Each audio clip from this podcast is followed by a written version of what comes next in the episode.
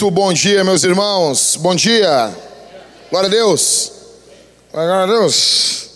Glória a Jesus. Jesus é bom, o diabo não presta.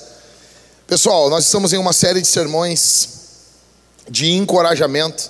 Para isso eu quero que você vá comigo em Mateus capítulo 6. Fica com a Bíblia aberta aí, não fecha, não fecha, tá bom? Coração aberto, alegria, vida. E ali, ó, tá a ilustração do sermão de hoje. Depois nós podíamos botar aqui em cima, deixar aqui, né? Tranquilo. Nos próximos cultos aí a gente passa para cá, Thales. Tamo junto, gente. Fica com a Bíblia aberta aí. Não fecha. Deixa eu falar uma coisa para vocês aqui. A gente está falando hoje, o sermão é Você é Valioso. E é complicado falar isso. Por quê? Porque muitas igrejas se focam nisso, em ficar falando o valor do ser humano. E nós temos o que a gente ouve falar chamado antropocentrismo. Essa palavrinha complicada aí é o homem no centro. Então, é só sobre o homem muitas igrejas. Você quase não escuta falar sobre Jesus, sobre o evangelho. Daí muitas outras igrejas vão para o outro extremo. Você fala sobre o valor do ser humano, o valor do povo de Deus, e as pessoas pensam assim: ah, não, é, eu não gosto disso, Jack. Tu tá falando do meu valor. Ainda mais quem estuda teologia reformada, né? Eu sou totalmente depravado, eu não tenho valor. Não, não, não, pastor, eu não tenho valor algum. Tá rindo, né, Priscila? Mas é assim mesmo, né? Não, não, o reformado não consegue receber nem elogio. Tu vai elogiar o cara, pô, que desenho bonito esse que tu fez aí, Ever. Aí o Ever, não, toda honra, só lhe deu glória, né? Só lhe deu glória. Cara, tem que dizer obrigado. Você quer dizer, como está bonito? Obrigado, são seus olhos, né? Então, por exemplo, as pessoas nunca me veem de, de, de terno e gravata, né? Daí me viram ontem, aí alguns irmãos, ah, como está bonito. Eu, cara, estão vendo o pastor com roupa de pastor uma vez na vida, né? As pessoas, no momento que as pessoas chorando no casamento, sim. Daí tu vai falar com elas, está chorando, poder de Deus? Não, alegria, não, porque, porque a gente vê que agora a gente tem um pastor mesmo, né? Gravata, né? Gravata é a gola, clerical do pastor, né? Então a gente não consegue receber elogio. Cara, recebe elogio. Tipo, pô, Misael, tu parece o Cris Duran. Recebe esse elogio. Mas isso é um elogio, né, Ariadne? É, o cara é bonitão lá, né? né? Então, só não canta nada. Mas, mas assim, mas é bonitão. Ou seja, a gente tem que saber, Deus é bom, Deus é bom, e Ele valoriza você. Você é valorizado. Antes de eu entrar aqui, gente, em Mateus capítulo 6, deixa eu dizer uma coisa. O valor do ser humano é visto na obra da Trindade. O Pai, ao criar a humanidade, ao criar o ser humano, ele possui, ele recebe o valor criacional. Então veja, o Pai, tem o Pai, o Filho e o Espírito. O Pai, o Pai nos valoriza de forma criacional. Por quê? Cara, tu abre a tua Bíblia. Quem que já está em Êxodo? Lendo a leitura, já estão em Êxodo aí, né? Tá. Você leu nos primeiros dias do ano e você viu de forma linda que a história da dos planetas, do, do céu, do mar, é o primeiro capítulo de Gênesis. Depois, o que, que ocorre? Capítulo 1, já no finalzinho, já começa a história do homem. A Bíblia é um livro sobre Deus e sobre os homens. É o livro de Deus é, e também é o livro dos homens, da história dos homens. Ou seja, você pega, pô, mas é, é, quem já recebeu aqueles e-mails? Aí pega o tamanho da terra, assim, mas já recebeu? Tamanho da terra, um bolotinho assim, tipo um bolotinha. Aí tu pega do lado o sol. Daí do outro lado tem ah, o, a galáxia. Aí tá o sol já pequenininho, né? Aí tá não sei o que, não sei o que, não sei o que do Aí vai mostrando a grandiosidade da criação e por último vem uma pergunta assim: Quem somos nós? Nós não somos nada. Nós somos apenas a poeira, não sei do que. Que droga de visão. Não é o que a Bíblia diz. A coisa é grandiosa, é. Mas, falando em termos criacionais, o ser humano, ele é a coroa da criação. Todos os teólogos admitem isso. Por quê? Porque Deus prepara todo, todo, todo local onde o homem vai habitar. Deus, Deus faz o universo, Deus faz os planetas, as estrelas, Deus faz o planeta Terra. Nesse planeta, Deus planta um jardim e, e Adão, Adão é feito de fora do jardim. Vocês devem ter notado isso já lendo Gênesis várias vezes. Ele é colocado dentro do jardim. Matthew Henry diz que ele é feito fora do jardim para que ele não se glorie. E ele é colocado dentro do jardim. E ele é feito, o homem é feito, depois que tudo está pronto. Deus está mostrando o valor do homem. Quando eu falo homem, eu estou falando humanidade, tá?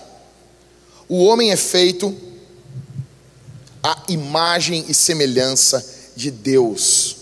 Nada e nem ninguém possui esse valor. O homem representa, espelha Deus para toda a criação.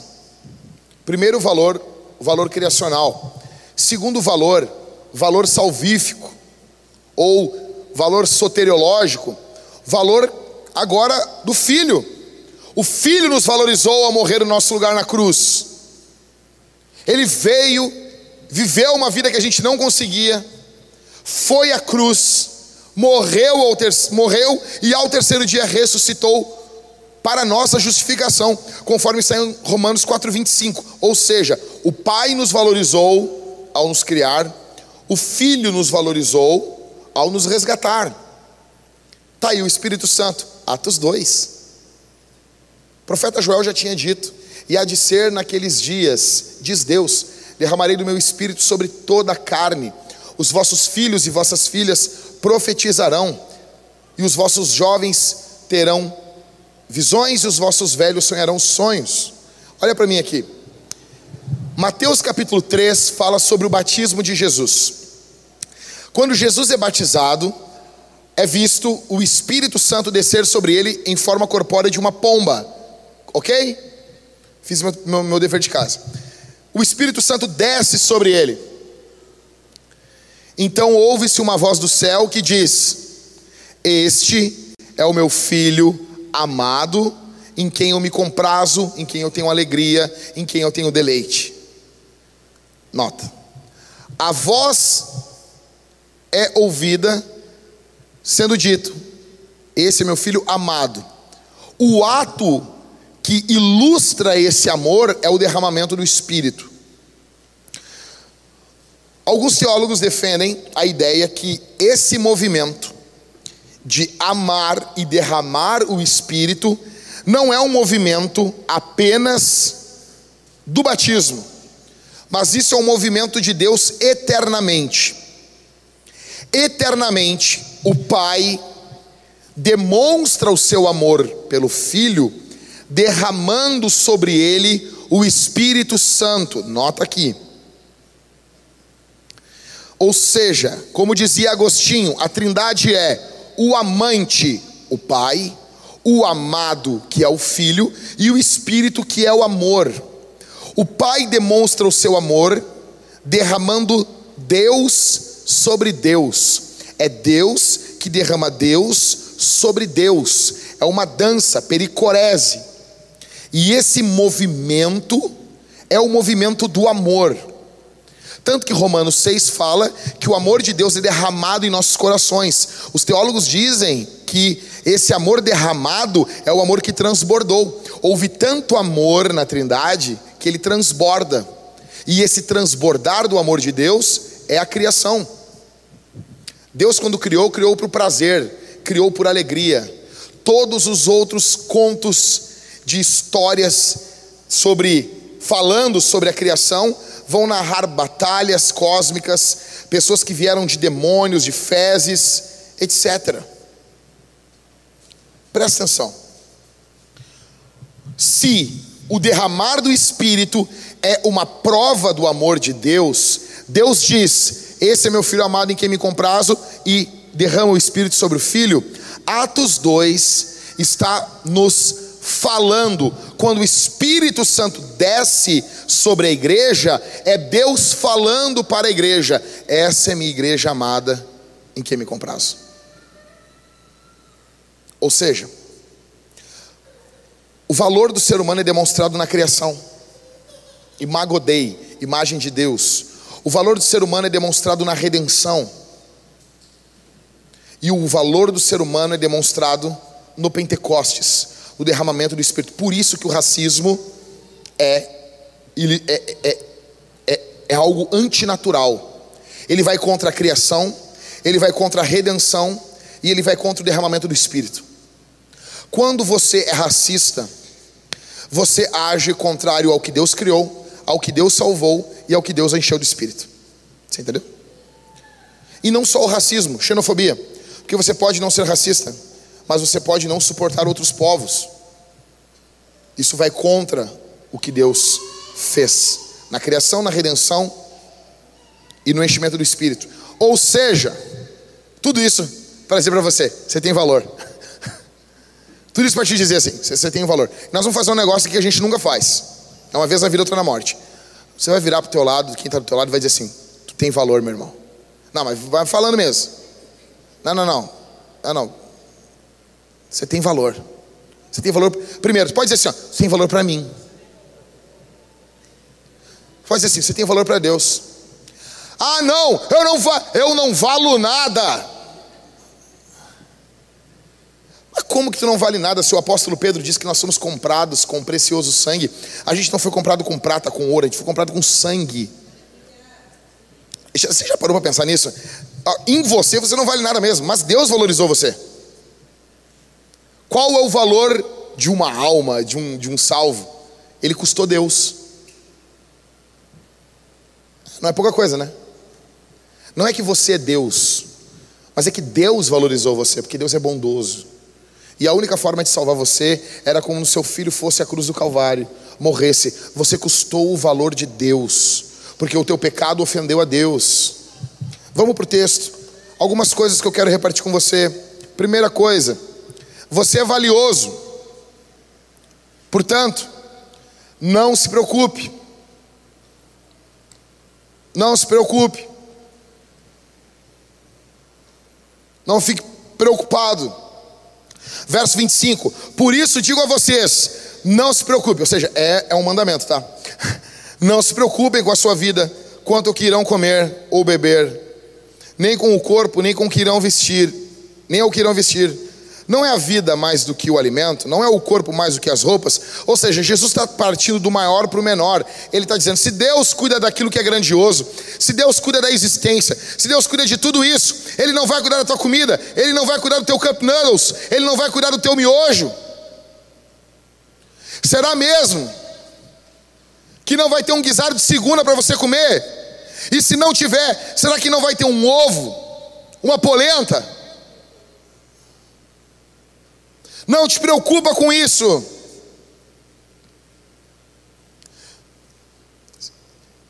Dar a vida, criar as coisas, é tudo mais difícil. E Deus faz isso. Cuidar de você. Você acha que Deus está cansado em cuidar de você? Você acha que Deus está cansado? Você acha que você cansa Deus? Ele vai fazer o restante. A preocupação de muitos é se o nosso corpo vai ter o sustento.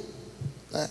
Só que essa preocupação é inadequada quando a gente olha para todo toda a criação, para tudo que Deus já fez. Deixa eu dizer uma coisa: Jesus está cuidando de você. E você tem exatamente em posses, exatamente o que Deus quer que você tenha. E alguns irmãos aqui estão um pouco apertados e você diz assim: Não, pastor, é que tu não sabe. Deixa eu dizer uma coisa para você. Pessoas que estão aqui nesse momento, Todos aqui têm riquezas. Eu digo isso, eu, eu amo usar esse termo, porque é o termo bíblico. E, e é um termo anticultural. No nosso mundo, riquezas é quem é rico, né? Só que na Bíblia não, na Bíblia riqueza é posse. Então até tua cueca furada que tu tem aí, meu velho, é tuas riquezas. Tudo que você tem é provisão de Deus. E cara, a tua vida já é uma prova que Deus consegue manter uma pessoa por alguns anos. Não, tá difícil. Quantos anos tu tem, cara? Eu tenho 36. Sério, ó, Deus venceu 36 anos aí, hein? Deus conseguiu 36 anos. Deus, quando chegou o teu aniversário de 36 anos, Deus fez assim: ufa, não foi fácil cuidar desse cara. Ele, mas ele conseguiu. Ou seja, é o que Jesus está falando. Não fica preocupado. A existência é muito mais complexa e Deus cuida de toda ela. Deixa Deus ser Deus. Deixa Deus ser Deus. A preocupação muitas vezes com o nosso corpo, sabe? E muitas vezes a preocupação é pecado. Eu não estou falando que tu vai ser um alienado, cara. Tem muito cara aí que não trabalha, um vagabundo, chinelão, sem vergonha. E não, eu estou fazendo o que Jesus mandou em Mateus 6. Não. Tu é um folgado.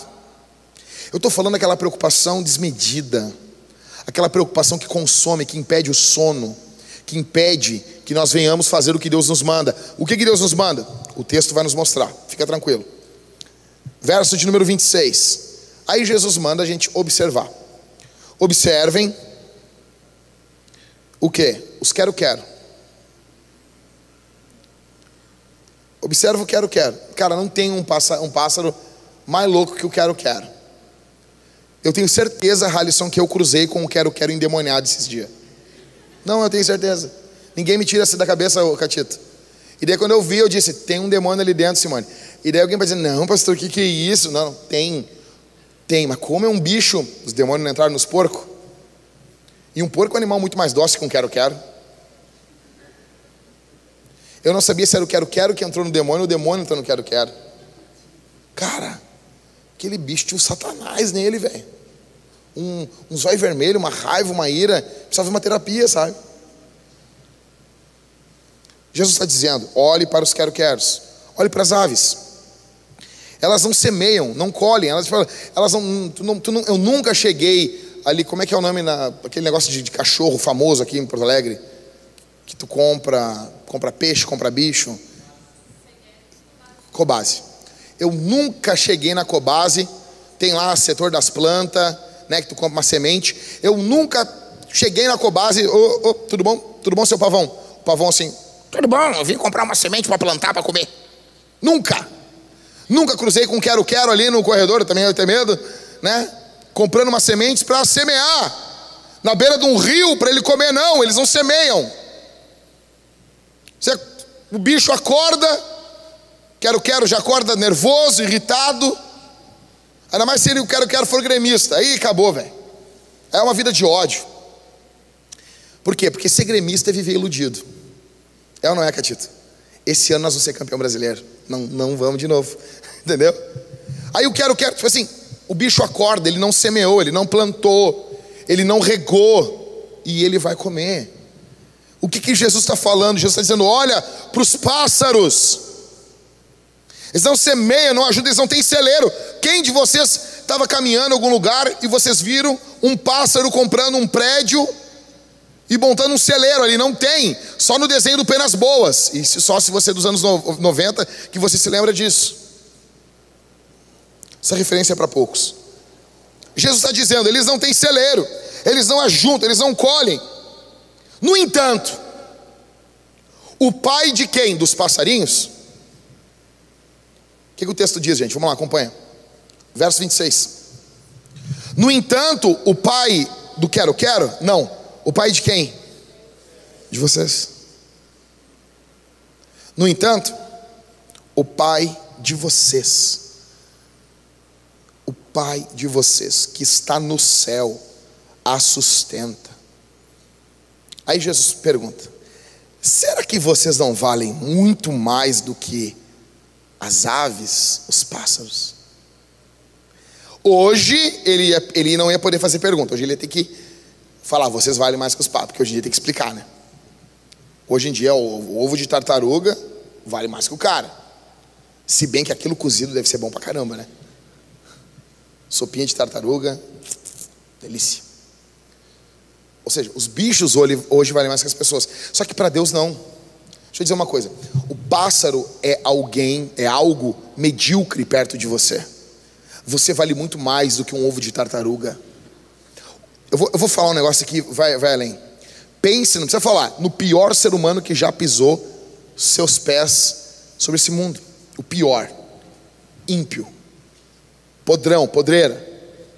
Ele vale mais do que o melhor animal para Deus, porque ele tem a imagem de Deus, mesmo sendo mal. Você tem noção disso? O Pai Celestial, Pai de vocês, que está no céu, a sustenta. Vocês valem mais. Se Deus concede alimento a criaturas tão loucas, será que Ele não vai dar alimento para nós? Cuidar da gente? Cara, eu estou sem cronômetro aqui, me perdi aqui. Vamos me falando aí, vou tentar ser rápido. Será que você não vale mais? Será que Ele não vai cuidar de você? Será que Ele não vai poder cuidar das suas necessidades? Você vale muito mais que bicho, você vale muito mais que animal, você vale muito mais. E mesmo, e, e você tem que olhar assim: Deus não é que Deus trata mal os bichos, Ele cuida dos bichos. Se Ele cuida dos bichos que valem menos, quanto mais nós. Cara, deixa eu dizer uma coisa.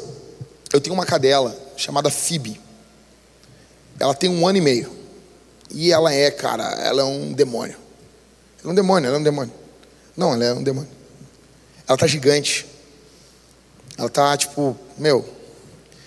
Meu, ela comeu um sofá, velho. Eu comprei na Cobase para ela um fêmur. Paguei 12 pila. Eu pensei, meu, 12 pila num osso é muito dinheiro, velho. Cara, tu vai na alvorada ali, tem vários ali. Tô brincando.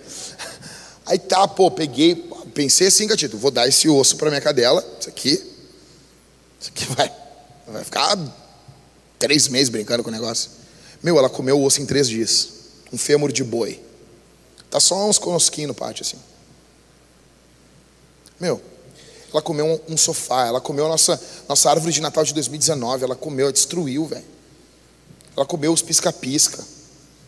Como é que tu sabe? As fezes brilhavam, tô brincando. Cara, loucura, velho. Loucura. Loucura. Aí, que eu ganhei ela, né? Eu não, não pedi. Eu, na verdade, assim, ah, queria ter um cachorro. Cara, não, pega pra ti. Aí, cachorro, eu sou eu acostumado só ter cachorro cusco.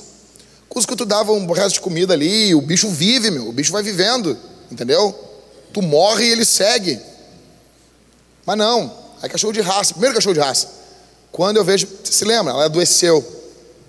Aí o, o Harrison me indicou um veterinário que ele leva os, os, os furiosos cachorros dele lá, né? Os cachorros gigantes, os shih do Harrison. O Harrison é mal, né, meu? O Harrison tá lá. O Harrison bota os homens viril no bicho ainda, né? Toshi. Bozena. E a outra, a outra, a outra é Pipinha. E no grupo dos homens o Harrison fala: não, cachorro é animal para caça. Hipócrita, tu é um hipócrita, Raiz. Ele não vive falando isso para nós, ô, Sandinho. Ele vive falando, né? Porque vocês ficam mimando os cachorros, não sei o quê. Aí tá lá, Toshi. Aí levei pro, pro veterinário, meu, dinheirão. Fiquei pagando três, quatro meses lá. Tive que correr atrás, ajuda para pegar. Beleza, a cadela vingou. Aí o veterinário disse assim: ó, o seguinte, tu vai ter que comprar. Já veio com talagaço, ele veio com uma cápsula assim isso aqui vai durar três meses. E tu vai ter que dar isso aqui para ela. Para cuidar da displasia do pastor alemão. O pastor alemão, ele tem um problema na cartilagem dele. Na criação, é um bicho fenomenal, mas todo, tudo tem problema. Então, essa raça também tem esse problema. E o bicho não caminha. Se tu não cuidar da cartilagem, hum, quando o bicho está crescendo, na infância. Aí eu tá quanto que é? 300 pila. Ah, mas tem mesmo. Ele, ó, oh, meu, tu vai economizar com o veterinário, comigo. Aí eu, tá, na época eu comprei, dava um por dia para minha cadela, abria a boca dela, largava lá dentro, ficava cuidando não ia cuspir, né? Tá louco? Imagina. Beleza, beleza. Aí ele disse: tem que comprar uma ração boa, porque ela tem que ter L-carnitina, não sei o quê, pra cadela não ficar doente. A cadela era criança, bebê, e ela pegou e começou a renguear numa perna. Levei no médico, no veterinário, e ele disse: Eu estou falando, a cartilagem dela, desse, dessa raça, é fraca. Ela está com inflamação na cartilagem. Eu, sério, eu cuidando tudo isso. Aí ele deu uma injeção de anti-inflamatório e agora tu compra só essa ração. Eu estou dando aquela ração que é o, é o rim do cara. Meu, é 471 gramas de ração para minha cadela por dia. Eu uso uma balança e eu dou 471 gramas para ela, porque eu não vou, é meu dinheiro não é capim. Aí a pergunta que fica é: se eu, a minha cadela não fica dentro de casa, velho, fica na rua, entendeu? Se você tem cachorro dentro de casa, beleza, mas meu bicho não cabe dentro de casa, é muito grande, tá com quase 50 quilos. Se eu cuido desse bicho que comeu um sofá, que comeu um fêmur de boi, que, cara, ela enlouquece, velho. Ela enlouquece. Ela quebrou uns vasos desse tamanho que tinha no pátio. Eu vou ter que pagar para a dona da casa quando eu me mudar. Cara, ela comeu o barro do negócio. Caiu, caiu uma telha, ela comeu a telha. Se eu estou cuidando desse semi-monstro jurássico, com todo o meu carinho, o que que eu não vou fazer pela minha filha? O que eu não faria pela Isabel? Ah, pastor, tu daria a vida, é óbvio. Quantas vezes? Se eu tivesse 15 vidas, eu daria pela minha filha. E matar? Ah, mas muito mais ainda, né? Porque daí não é a minha. É óbvio, cara, que se tu olhar o meu cuidado com o meu animal, que é literalmente um animal, esse cuidado com esse animal só testemunha uma coisa: eu tenho que cuidar muito mais da minha filha, porque eu sou pai dela. Assim é literalmente o teu Pai celestial. O teu pai cuida dos animais, cuida da criação, cuida de tudo que está ocorrendo nesse momento. Em alguma ilha do Pacífico, tem um, um pintinho comendo uma minhoquinha que foi Deus que deu para ele. Deus cuidou dele. Deus cuida de você. Você é valioso. Você é valioso. Talvez tu não tenha valor para aquele teu namorado, aquele teu crush ridículo, imbecil. Para aquele carinha, ai, como eu queria que a gente casasse. O cara não te valoriza. Mas para Deus você tem valor. Você tem valor. Você é valiosíssimo. Não se preocupa. Segundo, você é valioso. Portanto, não fique ansioso. Não fica. Jesus continua. E por que se preocupam com o que vão vestir? Observem como crescem os lírios do campo que não trabalham, nem fiam. Quem de vocês viu, chegou numa loja no centro, na Lina? Quem é aqui que vai na Lina? Quem já foi na Lina? As mulheres, tudo, tudo ama a Lina, né? Vocês amam. A Lina para a mulher está como a Leroy Merlin para o homem. Cara, imagina, é isso, a Lina, as mulheres amam a Lina. A Thalita, tipo, ai, a Lina, a Lina, a Lina. Eu disse, quem é essa mulher, Thalita? É a loja lá. Quem de vocês chegou para comprar lá uns negócios na Lina e tinha um lírio um lírio assim, na fila, no caixa, para pagar uns negócios para fazer a roupa dele. Não tem isso, né? É Deus que faz a roupa do lírio.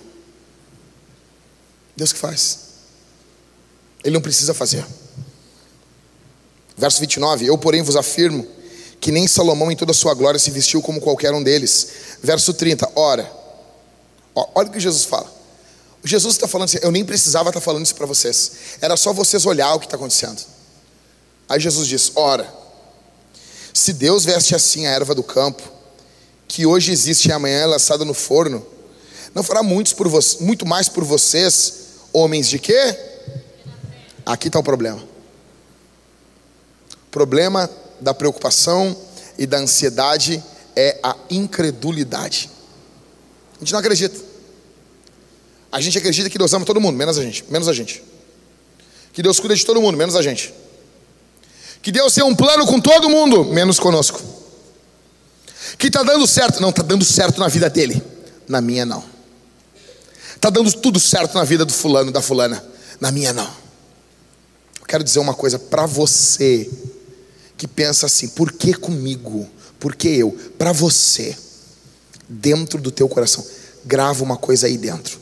Deus valoriza você de uma forma que você sequer consegue imaginar e nunca conseguirá entender, nem eternamente, nem na eternidade. Deus está cuidando, está tudo, olha só, está tudo do jeitinho que Deus que Deus quer. Deus não foi pego de surpresa, está tudo do jeito de Deus.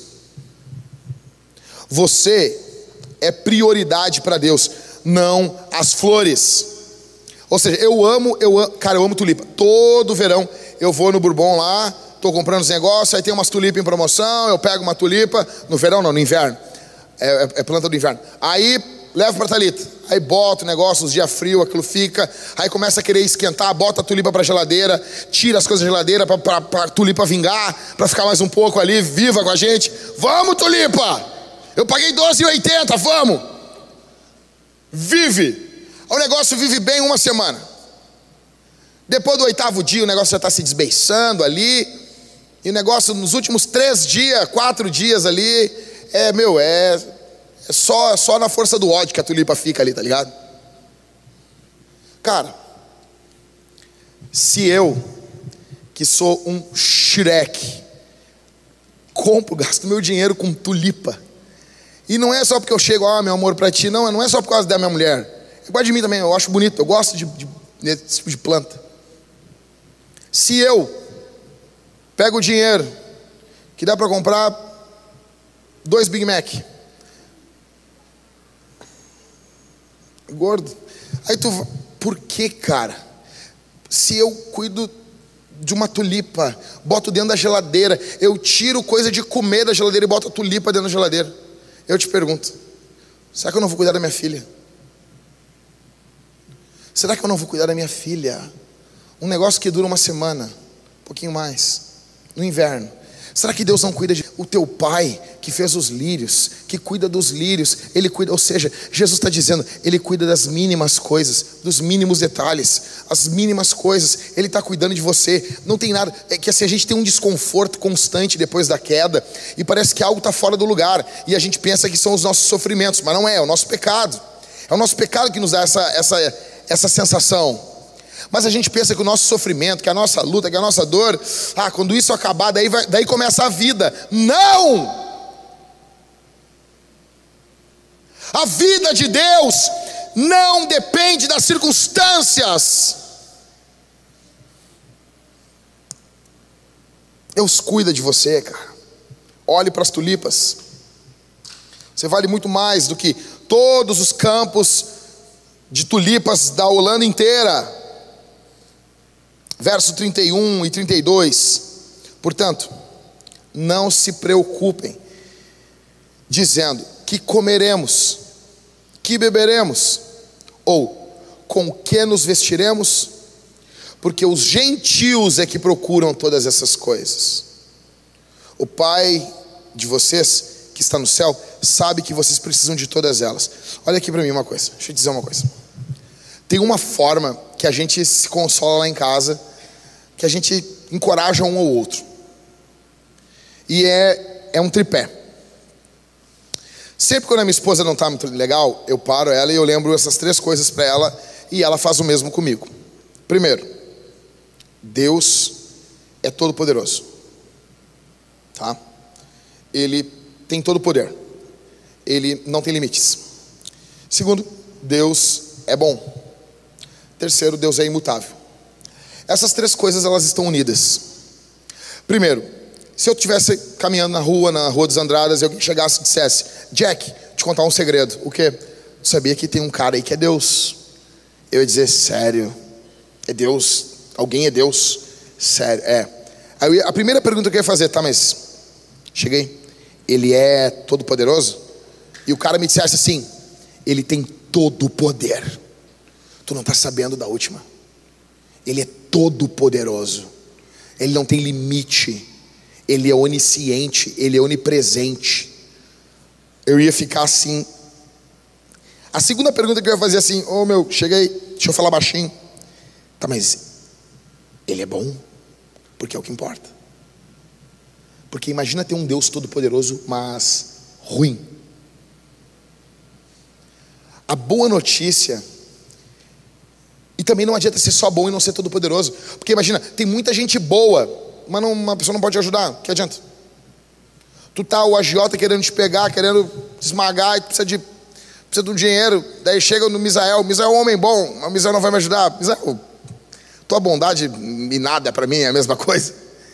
Eu chego, ou então o Pedro desesperado lá, ah, com encravado, tem que fazer uma operação, e, né, ninguém consegue ajudar o Pedro. Não adianta ser bom. Estamos dentro do avião, o avião vai cair.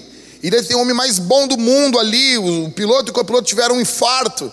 E tu, bare, teu cara, não, mas esse cara é bom, ele é muito bom, mas ele não sabe pilotar o avião. Não adianta. O que adianta? Ah, que a tua bondade, não adianta. Não adianta ser bom, mas não ser todo poderoso, mas também não adianta ser todo poderoso e não ser bom. A primeira boa notícia é que Deus é todo poderoso. A segunda é que ele é bom. Ufa! E qual é a terceira? É que ele é imutável. Porque imagina se ele não é imutável. Se ele é bipolar. Daqui a 200 bilhões de anos ele fica mal, fica ruim. Qual é a boa notícia? A boa notícia é que Deus pode tudo.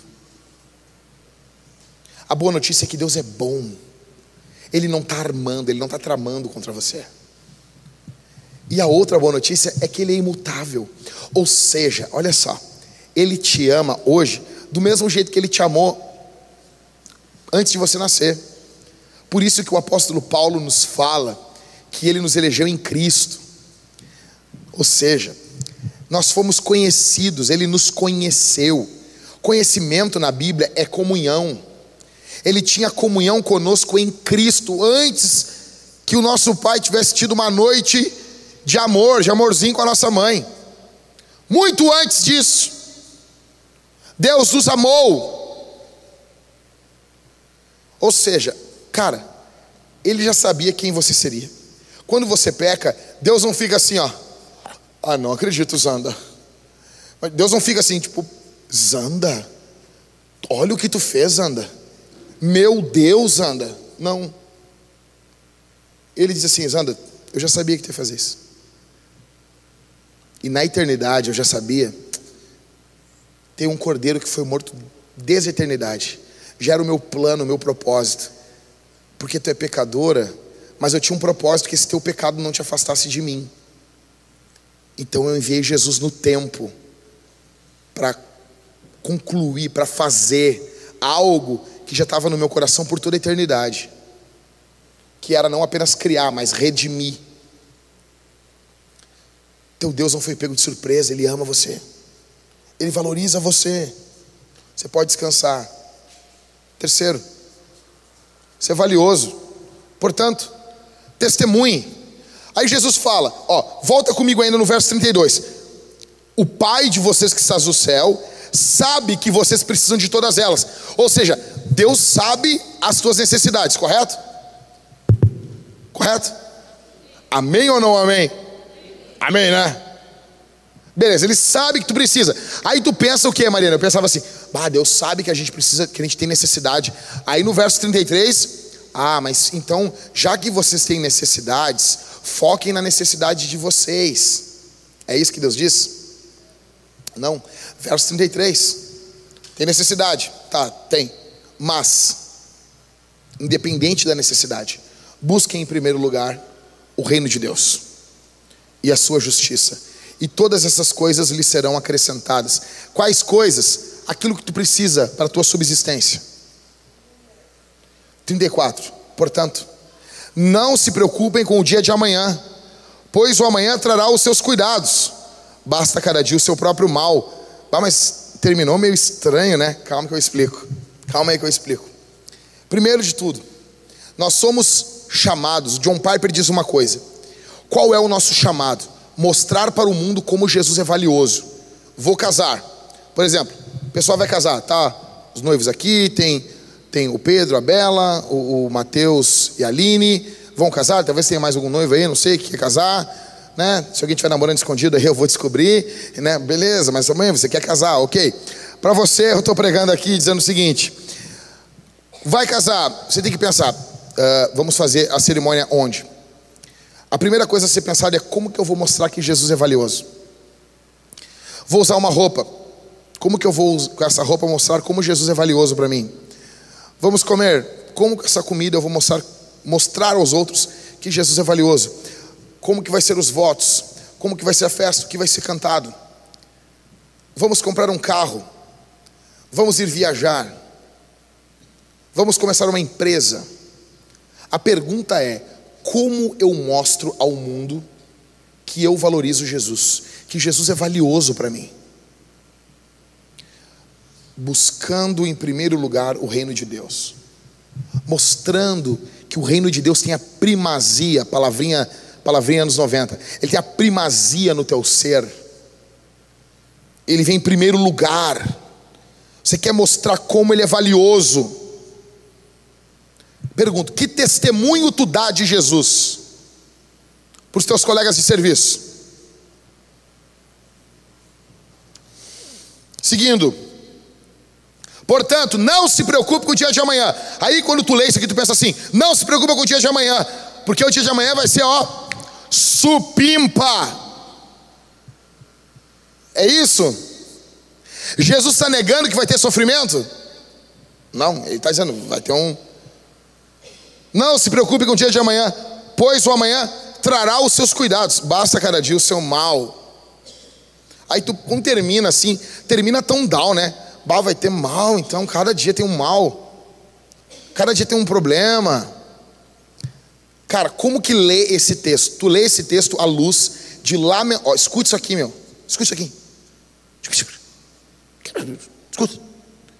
Tu lê esse texto à luz de Lamentações 3. As misericórdias do Senhor são a causa de nós não sermos consumidos. Porque as suas misericórdias não têm fim. Verso 23: Renovam-se a cada manhã, grande é a tua fidelidade. O São Piper diz: Para cada mal que você tem naquele dia, você tem uma misericórdia nova de Deus para suportar esse mal. Ou seja, eu acordei hoje às 5 e meia da manhã.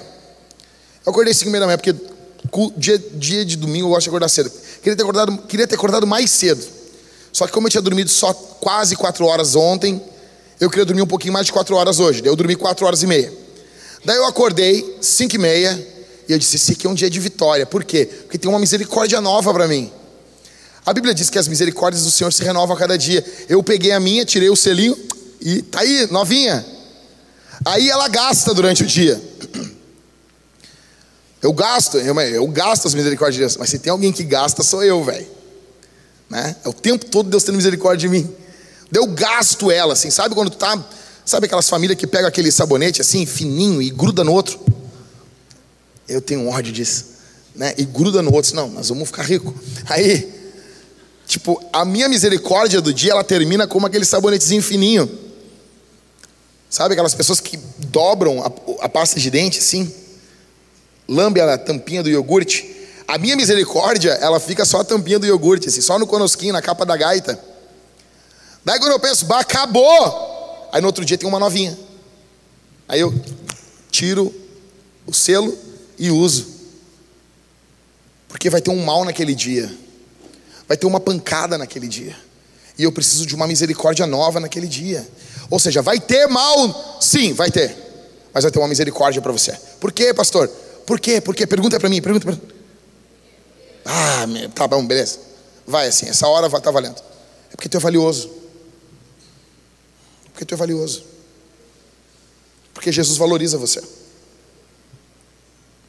Pare de se preocupar com o teu futuro. Para, para, para. Eu não estou falando que tu não vai. Eu não estou falando para os caras não ter um plano. Eu vivo falando para os homens. Tem um plano, olhe para o futuro, foque. Eu estou falando qual a preocupação que a gente pode ter. Solteiros, você tem que se preocupar com o futuro. Não, o cara sai daqui assim, ó. Não, não. Aí, ó. Não estou me preocupando com o futuro. É, é, é. Não, não, não. Chupeta de baleia. Eu estou falando para você se preocupar sim com o futuro. Mas você disse para não se preocupar. A não preocupação é aquela preocupação que consome você, que impede teu sono, impede tua alegria, impede teu culto, impede vida. É isso que Jesus está combatendo. Vamos dar um exemplo para vocês. Choveu ontem, não choveu? Bastante, né? Bastante, né? Vocês viram aqui que na entrada aqui da igreja tem uns, uns buracos levantados aqui? Vocês viram? Viram ali, Gatito? Sabe aquilo ali, Gatito? Foi do calor. Sim, sim, Viviane, sim. Levantou o bagulho e quebrou com o calor. Aí vem os carioca dizer que lá é quente. Eu nunca vi. Isso aquilo parece a guerra dos mundos, quando vai sair o ET debaixo da terra. Se lembra? Quebrou, aquilo foi do calor, meu, quebrou as lajotas. Aí vem uma chuva. Choveu, estava mostrando a chuva para minha filha ontem. E mostrava isso aí, é o Senhor, minha filha. E ela rindo ali para a chuva ali, né? A pergunta que fica, sempre quando eu olho a chuva, eu penso, como Deus é bom, meu. Imagina toda a chuva que caiu ontem Imaginem agora o Halisson trabalhando no aeroporto. O Halisson caminhando ali. E de repente toda aquela água que caiu numa gota só. Numa gota do tamanho desse prédio aqui. Uma gota gigante, um Zé Gotinha gigante. Toda a chuva e o Halisson na pista do avião e essa gota caindo em cima da cabeça do Halisson. Imagina, Halisson. Seria ruim, né? Seria, seria, complicado isso, né? Óbvio que uma pessoa morre, é um peso, é uma loucura. Por que, que não é assim, meu? Porque, cara, as coisas que Deus fez no mundo, Ele fez que vem a pancada, vem uma tempestade, mas ela vem aos pouquinhos. Você tem como correr, você tem como fazer alguma coisa, você tem como prever, está vindo uma nuvem, você tem como olhar, você tem como ficar atento, você tem como se, se esconder. Aquela chuva, ela cai, ela cai espalhada. Assim é, são as adversidades da vida. Basta cada dia o seu mal. Não vem toda, todo o mal. Tipo assim, imagina todo, todos os sofrimentos da vida, daqui tu vai ter na vida, Mariane. Tudo que tu vai sofrer, vai chorar na vida, vai vir num mês. Imagina, meu, pega tudo que tu já sofreu, Mariane, e tudo que tu vai sofrer. E ele disse, ó, vai ser no fevereiro, né? Mais curto ainda. Imagina isso. Deus pega e diz, não, Mariane não vai aguentar. Deus espalha isso pela vida. Deus espalha isso pela vida. É um período de crise, choro, uma morte, uma ressurreição. A pessoa volta à vida, se recupera. Aí Deus trata isso, prepara ela para uma pancada maior, ela toma uma pancada, assim é a vida. Deus espalha como a chuva os nossos sofrimentos. Por quê? Porque Ele é um pai. Imagina eu chegar na minha filha e todas as correções da vida dela, eu assim, eu vou dar, eu vou te dar uma surra. Imagina. Sabe que tu nunca mais vai esquecer. Deve pegar todas as surras da vida e tipo, pá. Tu mata a criança. Não. Você entende isso? Você entende que Deus está cuidando? Que Deus é bondoso? Concluindo, o que, que o diabo quer que você pense? Primeiro, que você é a melhor pessoa do universo. Ah, o pastor falou que eu sou valioso. eu sou valioso, meu, eu sou valioso. Quem viu Hermes e Renato pegou. Isso é para poucos. Eu sou valioso. Sou valioso, meu. Você, não, você é a melhor pessoa do universo. Você é o solzinho, é o umbigo da, da, da terra. Você é a última Coca-Cola do deserto. A última traquinas do pacote. É, é diabólico isso. Primeiro que você não é o melhor, tem pessoas melhores que vocês. Aí você diz, você diz, não, não, pastor, todos são iguais. Não, mentira. Nem todo mundo é igual. Eu provo isso de duas formas. Primeiro, quando Deus chega para Samuel, Deus diz: Samuel, até quando tu vai ter dó de Saul, tendo eu já rejeitado e escolhido Davi, que é melhor do que Saul? Ou seja, opa, tem alguém melhor que alguém para Deus. E segundo, as crianças asiáticas. Nesse momento, tem alguma criança asiática com sete anos e três meses que faz o que você faz de olhos fechados. Nesse momento, tem algum elefantinho na Tailândia que faz o que você faz melhor do que você. Você não é a pessoa melhor, a melhor pessoa do mundo. Deus conhece um milhão melhor do que você. Segundo, aí você vai para o outro extremo. O diabo quer que você pense então que você não tem valor algum. O diabo é extremista, cara. Não, pastor, então assim, deixa eu dizer um negócio. Eu não tenho valor algum, pastor. Eu não tenho valor algum, pastor. Não, não, ninguém me quer. Ninguém me quer, pastor. Eu era sempre escolhido para jogar no gol. Os garotinhos bonitinhos do colégio nunca namoraram comigo, pastor. Ou então algum jovem chega para mim chorando, desesperado, e diz assim: Pastor, sabe o que, que dói no coração?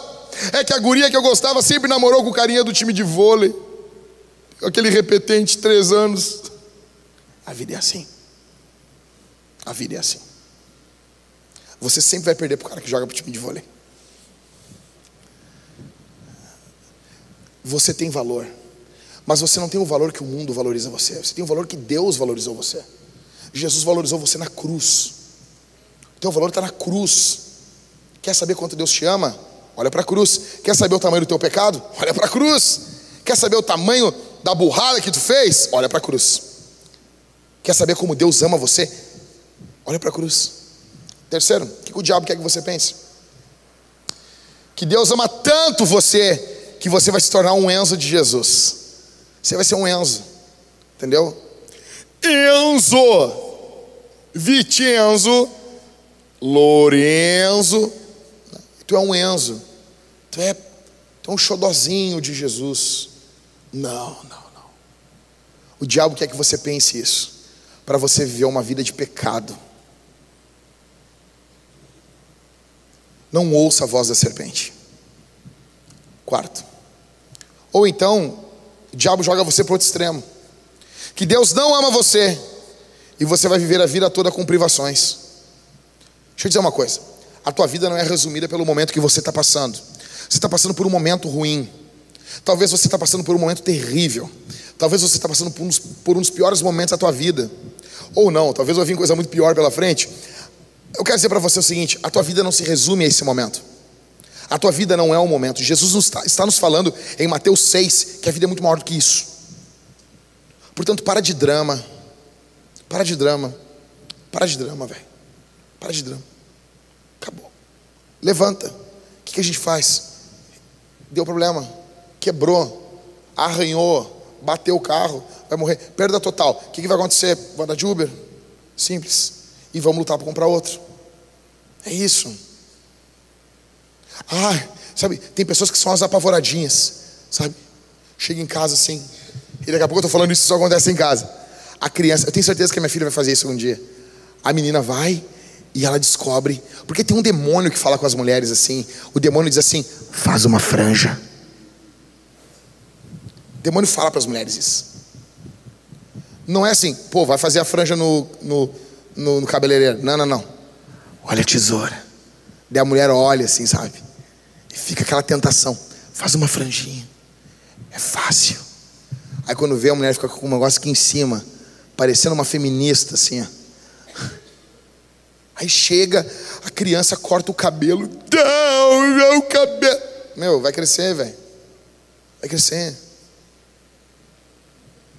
Vai crescer. Essa fase vai passar. Deus está cuidando, tá? Quinto. Ou então o diabo vai jogar você para outro extremo, que você não vai sofrer. Sou filho do rei, varão. eu sou filho do rei. Eu posso não ser dono do mundo, mas eu sou filho do dono. Quem já não viu essa aí, né? não, pastor, é o seguinte, ó. Eu tô aqui, ó, para triunfar. Outra, sou cabeça, não sou cauda. Isso é boa, né? Isso é boa, né? Não, mas, é, mas o povo de Deus é cabeça, não é cauda mesmo. Mas é que a gente interpreta mal isso, né? Tem um pastor aqui de Porto Alegre, eu amo essa aí. Ele estava andando na 116 e disse que um carro começou a passar por ele. E aí diz que o Espírito Santo gritou no ouvido dele: acelera! E ele começou a acelerar assim, 150 por hora, assim. E ele passando o cara assim, e o Espírito Santo dizendo no ouvido dele assim: vença, você é cabeça. Esse cara, que estranho, hein? Deus mandando o cara na 160, na 116, hein? Esse Deus está meio veloz e furioso aí, eu vim dias, eu acho. Você vai sofrer, cara. Você vai sofrer. Você vai sofrer. O diabo quer que você pense que não, mas você vai sofrer. E se você pensar que não, quando vier o sofrimento, você vai estar totalmente despreparado, quebrado. A Bíblia manda nós nos prepararmos para o dia mal.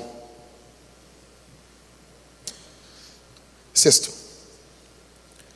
Então você pensa, vou sofrer? Então eu só vou sofrer. Você nota isso? Você nota a forma como o diabo brinca com a mente da gente? Você só vai sofrer. Você só vai sofrer. Vitória só no céu. Alegria, alegria só no céu. Que nem aqui, ó, gente, eu não tô. Se alguém tem essa tatuagem, eu não tô mandando indireto. Que nem aquele pessoal que bota amor verdadeiro só de pai, só de mãe. É óbvio que é corno. É óbvio, é óbvio. Alguém que tatua um troço desse sofreu uma desilusão amorosa. Se tu encontrar alguém, ó, o Michael tem amor de pai, amor de mãe, beleza. Mas se ele botar amor verdadeiro, só o de pai, só o de mãe, tem que disciplinar a suna. Se você encontrar uma pessoa que tem uma tatuagem assim, amor mesmo, é só o dos meus filhos. Abraça que é carente. Precisa de, um, de, um, de uma ajuda. As pessoas vão para os extremos. O diabo brinca com você assim. Sétimo, que Deus só se preocupa com você.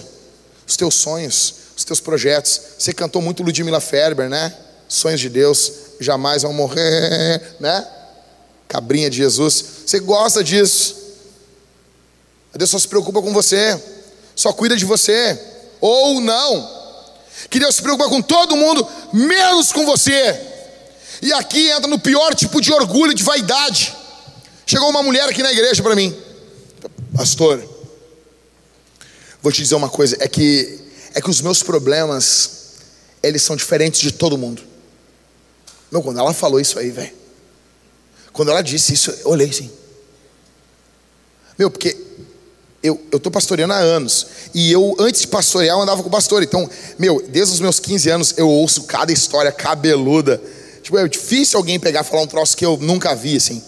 Daí, quando ela falou isso, eu pensei, será que ela é ET, velho? Que passa na mente de um pastor num aconselhamento. Não, porque se ela dissesse assim, os meus problemas são outros, o senhor nem imagina, ninguém tem meus problemas. Pastor, não sei se o senhor está preparado para isso. Imagina! Seria muito louco. Seria e daí tem um bonequinho verde de, guiando o corpo ali, estilo MIB. Seria muito louco. Mas quando ela disse para mim, eu tenho umas problemas são diferentes de todo mundo, eu pensei, ela tem flatulência, ela peida pelo cotovelo, alguma coisa diferente. Tipo, faz, faz assim alguma coisa. Daí ela começou a relatar o problema dela. E o problema dela era igualzinho ao teu, igualzinho ao meu, igualzinho de todo mundo. Eu disse, minha irmã, na boa, tu é bem comunzinha. Teu sofrimento é bem, bem mais ou menos.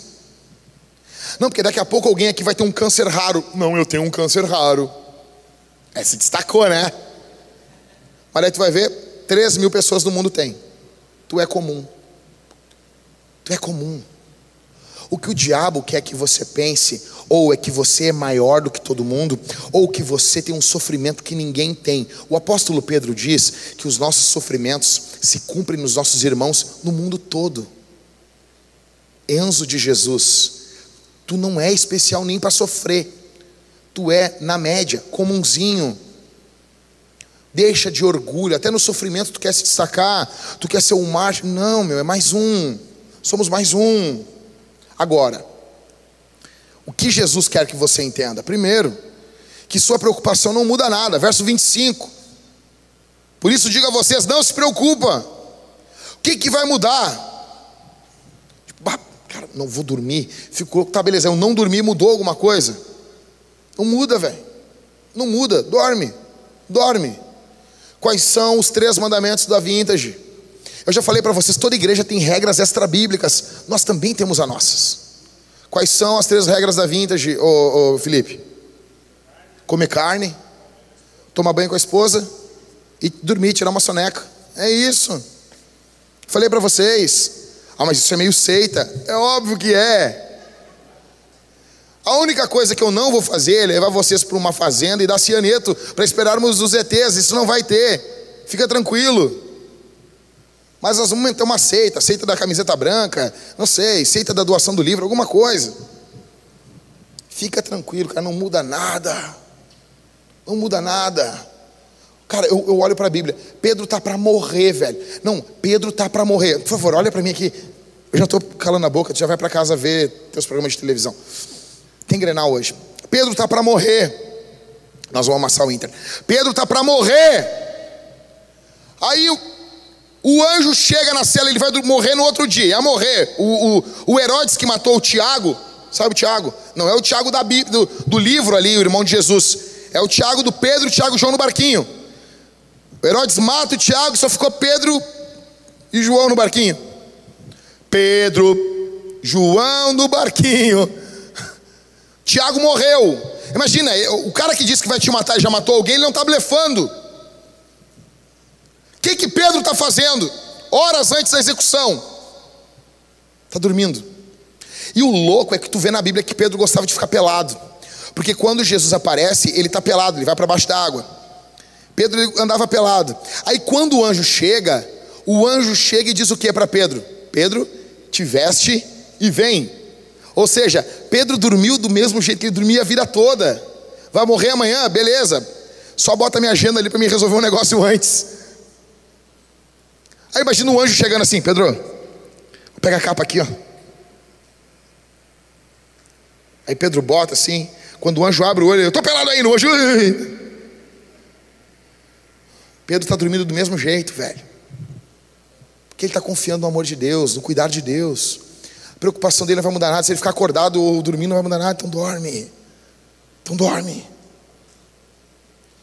Segundo, Jesus quer que você vá para casa sabendo disso. Você é conhecido pelo seu Pai Celestial. O teu Pai conhece você. Você não é. Você é o teu Pai. É o teu Pai, cara. É o teu Pai. O teu Pai sabe ou seja, o teu pai que cuida das aves, não é o pai das aves, não é o pai de pet. Deus não é pai dos bichos. Deus é pai de você, que nasceu de novo. Ele conhece você. Terceiro, Jesus quer que você saiba que Ele valoriza você. Verso 26. Vocês não valem muito mais do que essas aves aí? Tá, mas Jesus, mais mesmo? até daquelas que o Ibama pega a gente se encontrar três dentro do carro, até dessas aí. Até dessas aí. Os caras não deu brigada ambiental, não pegou os caras lá em Santa Maria lá? Os caras pegando, os caras vindo de carro, aí os caras parando os carros ali, e parou, olhou e tinha duas cadeirinhas de, de criança no fundo do carro, assim. Aí quando foi olhar, os caras botaram a luz, era dois porquinhos, cara. Nas cadeirinhas de criança, vestido de criança, com um chapéuzinho. Os caras para carnear um porco, meu. Os caras mataram o porco que estavam levando para um lugar para comer. Só que se a brigada pegar, a gente vai dar problema. Vestir os porquinhos com roupa de criança, Rales. Até que esses porquinhos, tu vale mais que esses porquinhos. Tá bom? Tu vale mais. Tem um irmão, uma, um irmão de uma igreja, não sei, não vou dizer de onde. Aí ele, ó, se isso aqui cair na mão, eu, eu nego, tá? Mas o cara disse, não, vamos lá comer lá, pastor, uma carne de capivara. Eu disse, meu, isso dá problema, cara. Isso dá problema. Vamos lá, eu, tá bom, só, isso dá problema. Aí comi aquela carne ruim pra caramba, assim, né? Eu disse, cara, cometendo crime para comer esse negócio ruim, hein? Capivara é valiosíssima pro Ibama. Jesus valoriza mais você. Você vale mais que uma capivara.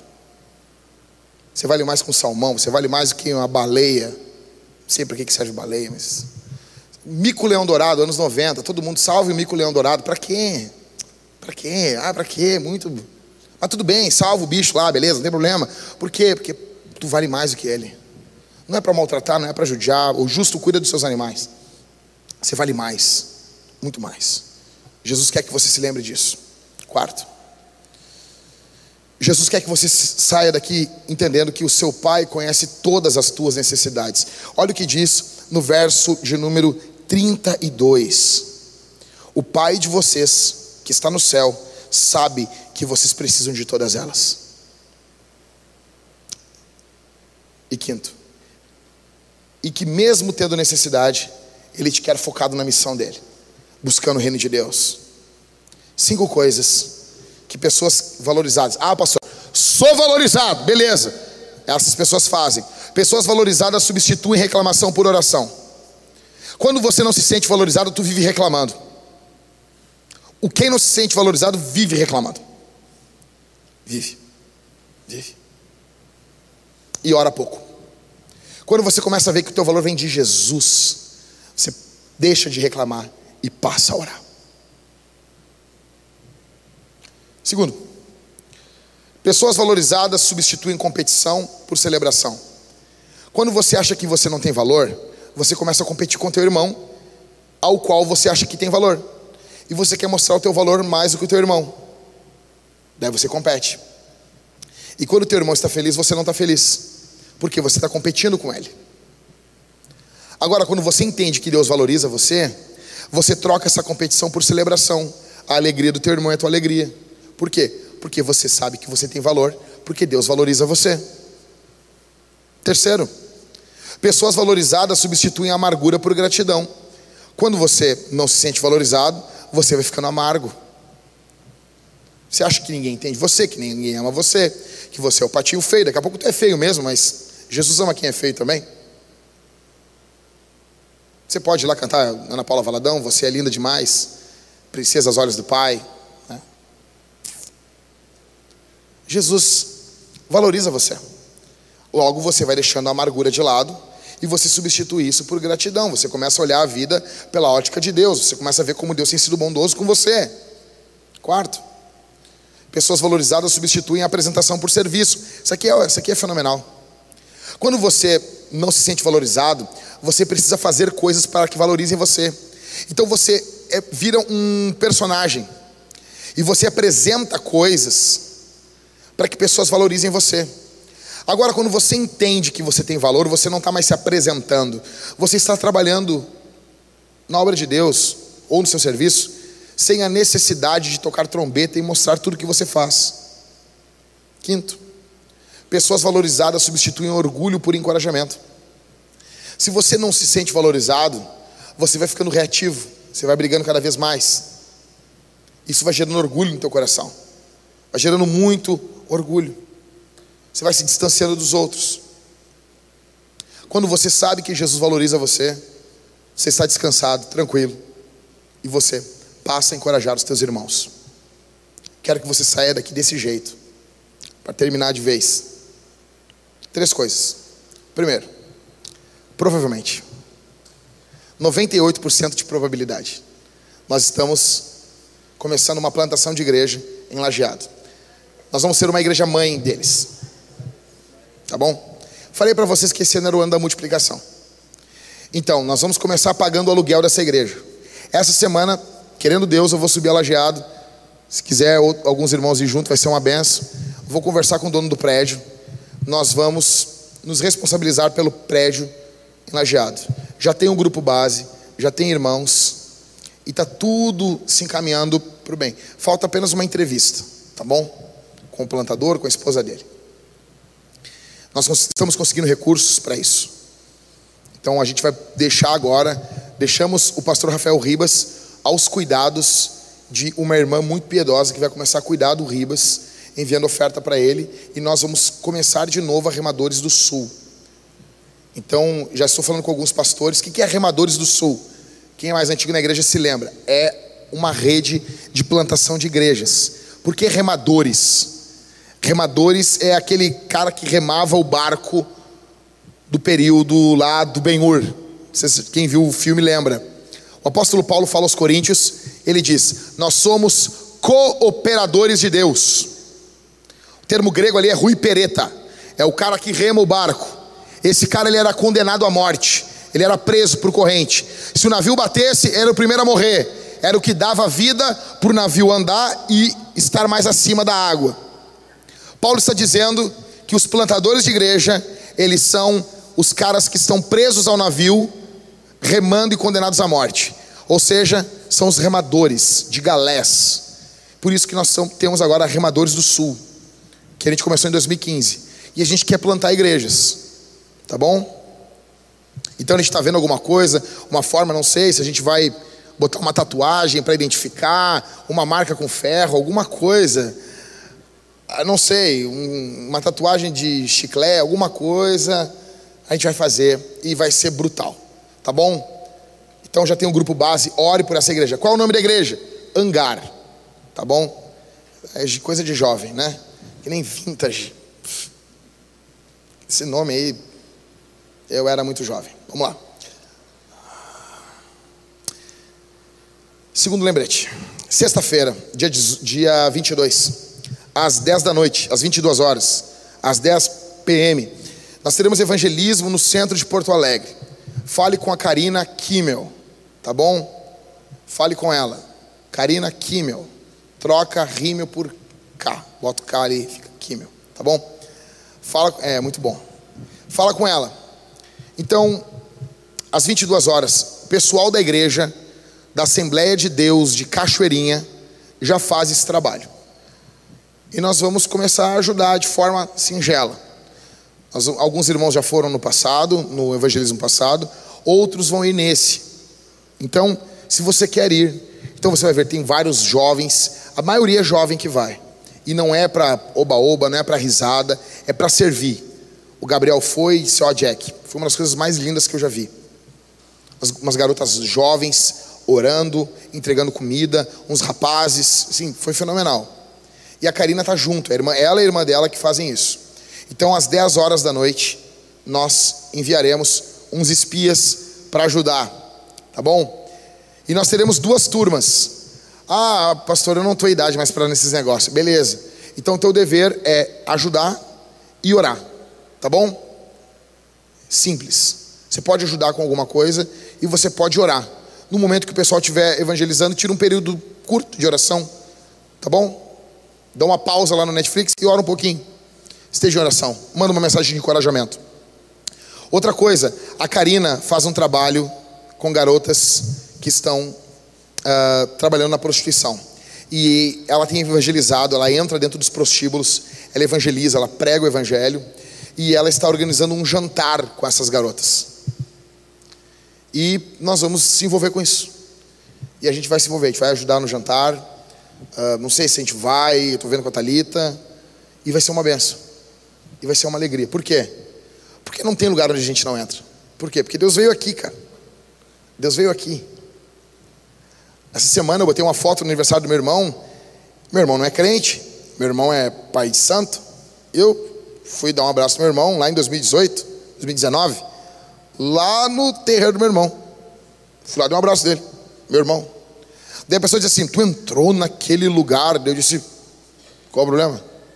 Entrei fazendo um walker. Qual o problema? Qual o problema? Estou aqui, estou aqui. Até engordei um pouco mais até. Talvez foi isso. Cara, isso é ignorância. Jesus fala em Mateus 16, em Cesareia de Filipos. Cesareia de Filipos era a cidade mais pagã do mundo antigo. Jesus chega ali para anunciar a igreja: edificarei a minha igreja, as portas do inferno não prevalecerão contra ela. Ele não faz esse anúncio em Jerusalém, na cidade santa. Ele faz esse anúncio na cidade mais ímpia do mundo, na Sincere da época. Chega lá e fala. Tá bom? Então não tem lugar onde a gente não vá. Quem não prevalece não é nós, a gente prevalece. Quem não prevalece é as trevas. E nós vamos servir, nós vamos amar, nós vamos cuidar, nós vamos pregar o evangelho. Tá bom? Jovens, conto com vocês. Tá bom? Não, ó, não vou largar jovem prostituto, vocês fiquem tranquilos. Tá? O pastor é louco. Não, não, fica tranquilo. Fica tranquilo. Leandro vai ficar em casa, tá? Fica tranquilo. Tá? Então assim, nós estamos nos multiplicando. Multiplicação, igreja. Falei para vocês, esse ano seria o ano da multiplicação. Tem também o crescimento do Vintage Kids. E cada casal está cooperando com o crescimento do Vintage Kids. Fazendo o que, gente? Filho. E eu estou cooperando também. A Thalita está grávida e a gente está cooperando com mais um filho. Eu estou feliz, eu estou feliz. Eu estou feliz. Eu falei para a Thalita o seguinte, assim, ó. Nega, o negócio é fazer filho e plantar igreja. É isso. É isso. Nós vamos nos multiplicar. Então a Thalita já foi, ela veio no primeiro culto, foi, já está enjoada, já está bem mal. E eu amo ver isso, sabe? Por quê? Simone, porque eu não estou. Né, Gatito? Tu ficou enjoado alguma vez, Gatito? Né? Eu não tô. Ela tá lá enjoada, lá, ah, eu preciso de água gelada. Eu tô bem. O amor, né? O carinho, né? Então é o seguinte, gente. Minha esposa está grávida, eu estou feliz. E é isso. O que, nós vamos fazer? Nós estamos plantando igrejas, nós estamos fazendo filho, nós estamos indo em evangelismo. O que, você, você vai se envolver com isso? Isso aqui você vai se envolver com isso. Como? Você vai se envolver, você vai ofertar, você vai dizimar. Por quê? Porque nós queremos que a igreja de lajeado decole. E ah, uma coisa, a igreja já vai nascer em lajeado do ano 10%. Nós queremos chegar aqui até o final do ano, doando 10% da nossa arrecadação para a plantação de igreja. Lajeado já vai nascer plantando. Então, você vai se envolver com a plantação de igreja. Quando tiver o culto de inauguração, nós vamos pegar, alugar um ônibus, fazer alguma coisa, pegar umas farofas, galinha com farofa, nós vamos tocar para lajeado. Ó, oh, pastor, lajeado é qual a distância? Qual é a distância? É barbada, meu, barbada. BR 116, tira o BR, são 116 quilômetros. Não é longe, não é longe, é um pulo. Tu vai e volta, tu vai e volta rapidinho. Se o Levi estiver dirigindo, tu vai em meia hora e volta em meia hora. Tranquilo, né, Levi? Levi é o GU, dirige como um louco. Então, assim, você vai se envolver com essa plantação de igreja, você vai se envolver com o evangelismo, e os casados vão se envolver fazendo filho. Ah, os solteiros, ah, pastor, como que eu me envolvo com a multiplicação? Plantando igrejas. Tá bom? Glória a Jesus. Glória a Jesus. Vamos responder o sermão? Fica de pé, gente. Esse é o ano da multiplicação. Loucura, vai ser uma loucura. Minha irmã, minha irmã, gente que está tentando ter filho, quero que você seja encorajado a ir para casa e trabalhar, tá bom? É isso, meu velho, é isso. Não desanima, não desanima, coro velho. Ainda te quero para tambor. Bora, bora, meus irmãos. Entre numa fila de adoção, cogitem isso. Leiam o livro da monergismo. Vão lutando, vão, sabe, mudem algumas estratégias. Ouçam a série de Cânticos dos Cânticos. Deus vai abençoar vocês. Eu tenho orado por todos aqui, meus irmãos, que eu me lembro. E o Espírito Santo tem lembrado muito os irmãos, às vezes vem os irmãos na minha cabeça, tenho orado por alguns irmãos todos os dias, e eu tenho, eu, eu tenho certeza, tenho certeza, o Senhor Deus vai fazer coisas maravilhosas esse ano.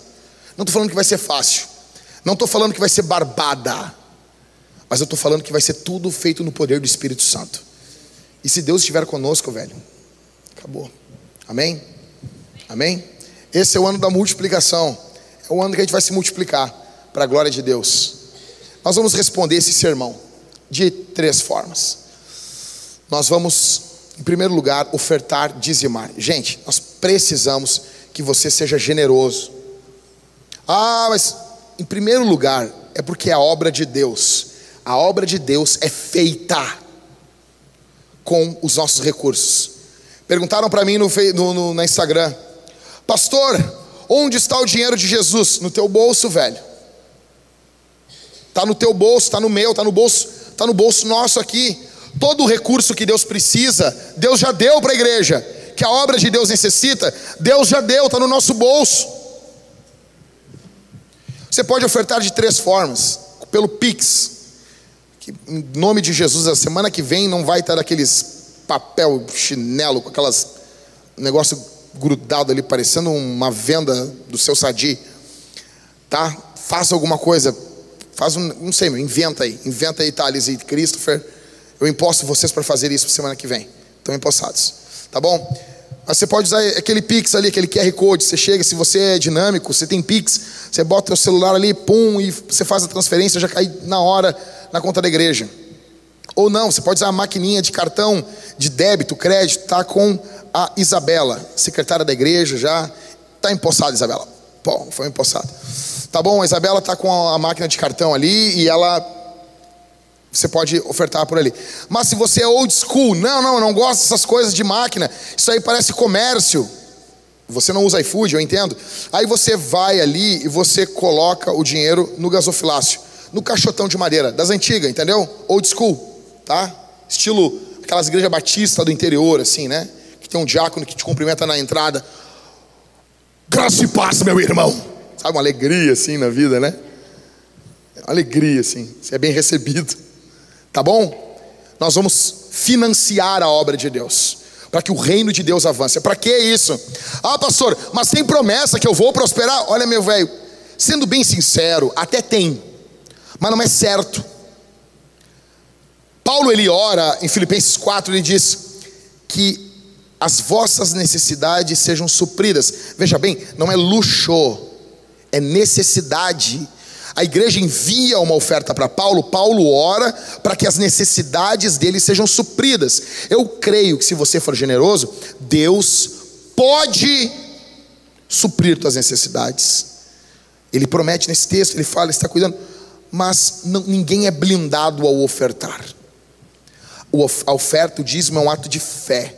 Você dizima, você oferta, porque você quer que o reino de Deus avance. É isso, cara. E Deus geralmente, Ele abençoa pessoas generosas, para que essas pessoas sejam mais generosas ainda e alcancem outras pessoas. Ele pode fazer isso. Não estou dizendo que ele vai fazer. Mas geralmente, quando você lê Provérbios, você nota que há quase que um fator sendo seguido através da oferta. Só que não é barganha. O problema é barganhar, é dar para ganhar. Não. Mas Deus pode abençoar você sim, e eu creio que Ele faz isso. Segundo lugar, nós vamos tomar a ceia. Nós vamos comer e beber de Deus. Que bendito privilégio. Quando nós estivermos cantando, meu irmão, você já, mas pastor, eu já fiz isso tantas, tantas vezes. Faz mais uma. Você vai sair do seu lugar, você vai vir pedindo perdão pelos seus pecados. Você vai vir pelo corredor. Aí você vai pegar o pão que simboliza o corpo de Jesus, que foi moído, foi esmagado, que nenhum pão é esmagado para que venha da massa. Você vai pegar o pão e você vai mergulhar no cálice bronze, que é o vinho, que é esmagado com a uva. Você vai mergulhar no vinho ou no suco, cálice dourado. E você vai estar comendo e bebendo do próprio Deus. A presença espiritual está nos elementos. Quem participa? Todos que são batizados, que estão seguindo Jesus, não importa a igreja que você esteja. Em último, nós vamos cantar. Nós vamos cantar bem alto, com alegria. Tá bom? Ah, pastor, não estou muito afim. Canta como se fosse o teu último culto. Um dia tu vai acertar. Tá bom? Vamos cantar a Jesus, vamos louvar a Jesus. Feche os olhos, meus irmãos. Você é muito valioso. Você é muito valioso. Eu estou olhando para pessoas. Isso aqui não é uma palavra boba. O que eu estou dizendo aqui não é algo para emocionar você, não é algo para eu estou dizendo isso porque eu creio nisso. Você é muito valioso para o Senhor. E você é muito mais valioso para nós ainda. Porque Deus, Ele tem o valor dele intrínseco. Você é insubstituível para a gente, meus irmãos. Nós amamos você. Nós amamos você. Feche os olhos. Vamos orar.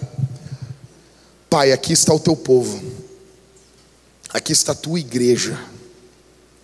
Aqui está a tua noiva. Aqui está, Senhor. Em nome de Jesus eu peço que o Senhor cuide, cuide, cuide do coração nervoso, impaciente, angustiado dos meus irmãos. Que sejam encorajados pelo poder do Espírito. Em nome de Jesus. Levante a voz e ore, meu irmão. Levante a voz e ore, meu irmão. Vamos orar.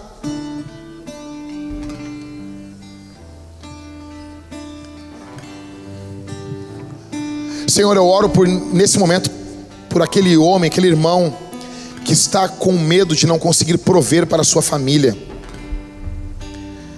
Por aquela irmã que está com medo, Senhor, de não ter o que dar para os seus filhos. Em nome de Jesus, estende tua mão sobre teu povo. Sobre teu povo, Senhor, em nome de Jesus. Tua graça, teu poder sobre teu povo, Senhor.